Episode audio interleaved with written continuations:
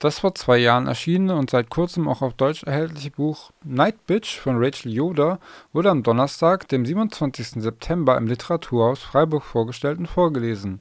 Die Veranstaltung war Teil der Reihe Girl, Woman, Other. Ihr hört gleich Teile des Gesprächs der amerikanischen Autorin Rachel Yoder mit Friederike Schulte vom Karl Schurz Haus und direkt danach Ausschnitte aus dem Text, die von Rachel Yoder selbst auf Englisch und von Laura Palacios, die zum Ensemble des Theaters Freiburg gehört, auf Deutsch vorgetragen wurden. Mit ihrem fulminanten Debütroman Night Bitch ist der US-amerikanischen Autorin Rachel Yoda ein weltweiter aufsehender Erfolg gelungen. Das Buch, das 2021 in den USA erschien und seit rund zehn Tagen in der deutschen Übersetzung von Eva Bonet im Buchhandel zu finden ist, wurde von mehreren US-amerikanischen Medien zum besten Buch des Jahres gekürt und wird aktuell mit Amy Adams in der Hauptrolle verfilmt. Klug, urkomisch und kafkaesk erzählt Rachel Yoda von den monströsen Seiten der Mutterschaft. Eine moderne feministische Fabel, die man unter keinen Umständen verpassen sollte. Roomed the Seattle Times. Welcome, Rachel Yoder. It's an honor. It's your debut novel, Night Bitch. To date, Night Bitch has been translated into 13 languages and I think the movie is even coming out this year. Is that true? Because of the strike, it's postponed, sure. but hopefully it'll be out in the spring if the actors' strike is over what is this novel about? It tells the story of a woman in her mid 30s who has an arts background. Uh, she remains nameless, or is called mother or night bitch, and she's thrown into the stay at home routine of raising a toddler, her son, who also remains nameless, in the suburbs, and slowly but surely embraces the feral power that one could consider deeply rooted motherhood as she becomes increasingly aware of the bizarre and undeniable signs that she may be turning into a dog. There's also a lot of raw meat involved. Some of it's so fresh, it's still warm, it almost still has a pulse. There's a lot of sniffing and howling, and um, and fur in unusual places, and many allusions and references to world class literature, popular culture, including movie references that mainly span into the wider realm of horror. Let's briefly talk about the setting of the novel. Yeah, it's set in a midwestern town, so so not coastal, somewhere in the middle of America, the flyover states.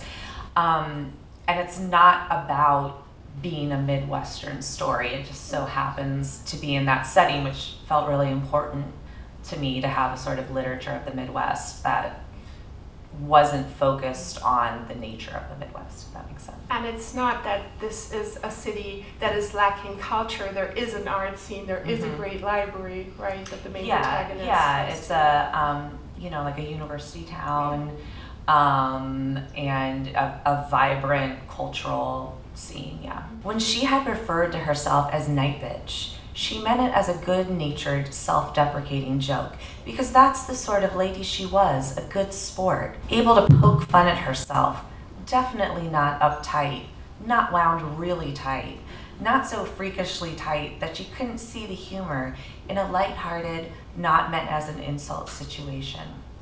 But in the days following this new naming, she found the patch of coarse black hair sprouting from the base of her neck and was like, What the fuck? I think I'm turning into a dog, she said to her husband when he arrived home after a week away for work. He laughed and she didn't.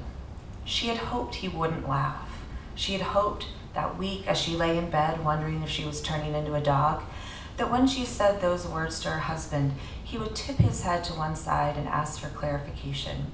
She had hoped he would take her concerns seriously. But as soon as she said the words, she saw this was impossible. Seriously, she insisted, I have this weird hair on my neck. She lifted her normal hair to show him the black patch. He rubbed it with his fingers and said, Yeah, you're definitely a dog. To her credit, she did not appear, she did appear more hirsute than usual. Her unruly hair moved about her head and shoulders like a cloud of wasps. Her brows caterpillared across her forehead with unplucked growth.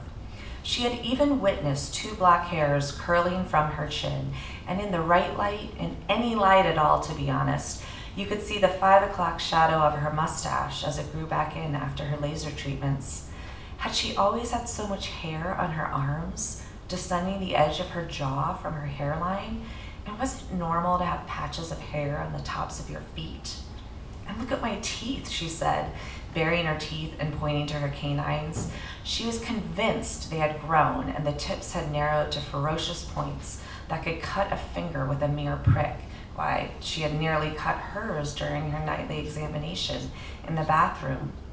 Every night, when her husband was gone and their son was happily playing with trains in his pajamas, she stood at the mirror and pulled her lips back from her teeth, turned her head from side to side, then tilted her head back and looked at her teeth from that bottom up angle, searched the internet on her phone for pictures of canines to which she might compare her own, tapped her teeth with her fingernails, told herself she was being silly, then searched humans with dog teeth on her phone, searched do humans and dogs share a common ancestor, searched human animal hybrid and recessive animal genes in humans, and researched human animal genes legacy, searched werewolves, searched real werewolves in history, searched somewhat inexplicably witches, searched somewhat relatedly hysteria 19th century, and then, since she wanted to, searched rest cures and the yellow wallpaper, and she reread the yellow wallpaper, which she had once read in college, then stared blankly for a while at nothing in particular while sitting on the toilet, then stopped searching altogether. I did not write for two years before I began writing this um, and after the birth of my son. Um, so this kind of exploded out of a deep silence um, that had settled over my writing career. I thought that I was going to write a book of essays about motherhood, and um, I started writing about the lactation room uh, where I would pump when I was at work. Um, and it got it got real angry really fast, uh, and it just sort of ranted its way to a conclusion and I, I looked at it and I'm like, that's not an essay. And furthermore, I don't know who that is really. And my husband and I had had this joke about Night Bitch, about going feral when you're really, about my, me going feral when I'm really sleep deprived. And I started thinking about Night Bitch. Like, what if the woman actually turned into a dog? Horrible idea so immediately I had to try it, right? Um, it was so tantalizing. So I started with that voice of the lactation room section.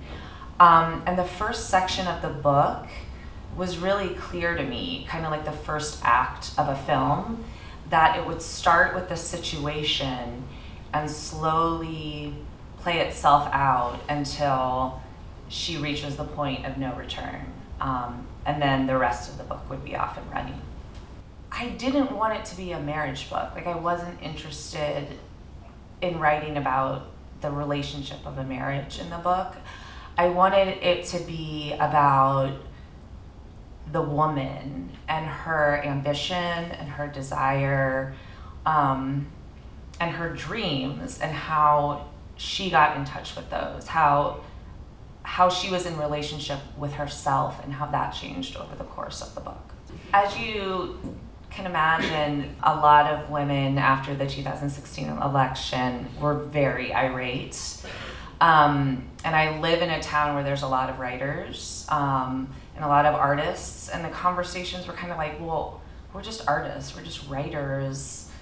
What can we do that's actually productive with this anger instead of burning ourselves up? Um, and so I think absolutely this character and this voice absolutely came out of this feeling of sort of hopelessness and powerlessness after Trump was elected. Um, and it was sort of a scream into that, against that hopelessness and against that powerlessness. Yeah. Der Supermarkt ist ein Ort der Unterdrückung, dachte die Mutter. und schob den Einkaufswagen an einer alten Mitarbeiterin vorbei, die an einem Aktionsstand Fischfilets auf einem Elektrogrill wendete. Ein Bissen? fragte die Mutter den Jungen und zeigte dabei auf den Keks. Teilen? Er hielt ihr den Keks hin, sie knabberte den Rand an. Danke, signalisierte sie ihm, und er klatschte in die dreckigen Hände. Sie wünschte sich, sie hätte einen eigenen Keks. Oder zwölf. Auf einmal hatte sie schrecklichen Appetit. Aber Moment mal, sie wollte keine Kekse. Sie ging zur Fleischtheke und bestellte drei dicke Ribeye-Steaks und da weckte der metallische Geruch nach Blut und Tod einen bodenlosen Hunger. Wie schön sie waren. Warum hatte sie diese Schönheit bislang übersehen? Das dunkelrote Fleisch bildete einen krassen Kontrast zu der weißen Maserung aus Fett. Jedes dieser Steaks war ein kleines Meisterwerk. Sie leckte sich die Lippen und bestellte noch mehr. Zwei Pfund Rinderhack von der Schulter. Nein, besser drei. Ein halbes Dutzend Bratwürste. Und was war mit dem Schmorfleisch? Es sah köstlich aus. Davon sollte sie auch ein Pfund mitnehmen. Und der Braten erst. Den da vorn, der, der so groß ist wie ein Opossum, sagte sie und zeigte auf das Stück, und der Metzger holte es schmunzelnd aus der Theke. Zur Sicherheit noch ein paar fertige Grillspieße. Gemüse ist gesund, sagte sie bei dem Versuch, sich zu beherrschen. Ja, Gemüse war zivilisiert. Hunde würden kein Gemüse kaufen. Was redest du da? dachte sie bei sich. Hör auf damit, hörte sie sich denken. Hör auf, Selbstgespräche zu führen. Scheiße, dachte sie. Es war Freitag. Später würde ihr Mann von der Arbeit nach Hause kommen. Im Einkaufswagen lagen mindestens fünf Kilo rotes Fleisch. Sie brauchten noch Saft, Feuchttücher, Joghurt, Bananen, etwas zu knabbern und einen Beutel absolut zivilisierte Karotten.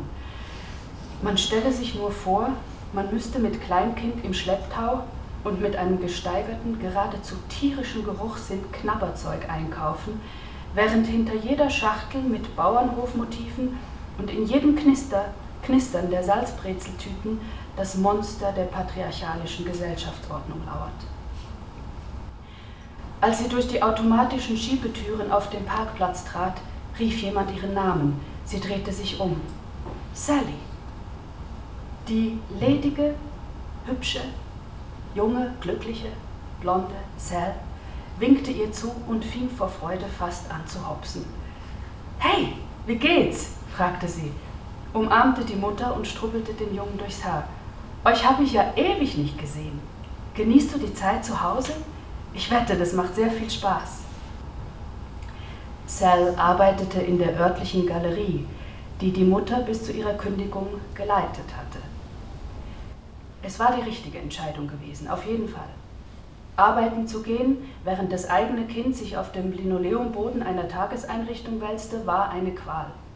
Bloß das Zuhause zu sein auch eine Qual war, nur eben eine andere. Sie wollte zu der jungen Frau sagen, es ist kompliziert. Ich bin jetzt ein Mensch, der ich nie sein wollte und ich weiß immer noch nicht, wie ich damit zurechtkommen soll. Ich wäre gern zufriedener, Stattdessen sitze ich in einem selbst erschaffenen Gefängnis und quäle mich ohne Ende. Manchmal stopfe ich um Mitternacht Kekse mit Feigenfüllung in mich rein, nur um nicht zu weinen. Manchmal habe ich den Eindruck, dass die gesellschaftlichen Normen, die Geschlechterrollen und die stumpfe Biologie mich zu dieser Person gemacht haben. Trotzdem kann ich immer noch nicht ganz verstehen, wie es so weit kommen konnte. Ich bin ständig wütend. Eines Tages würde ich gern Kunst produzieren, die meine Kritik am gegenwärtigen System zum Ausdruck bringt, aber mein Gehirn funktioniert nicht mehr wie vor der Geburt des Kindes. Ich bin jetzt wirklich dumm. Ich fürchte, ich werde nie wieder clever, glücklich oder dünn sein. Ich fürchte, ich verwandle mich in einen Hund. Stattdessen lächelte sie und sagte, ja, es ist toll. Ich liebe es, Mutter zu sein.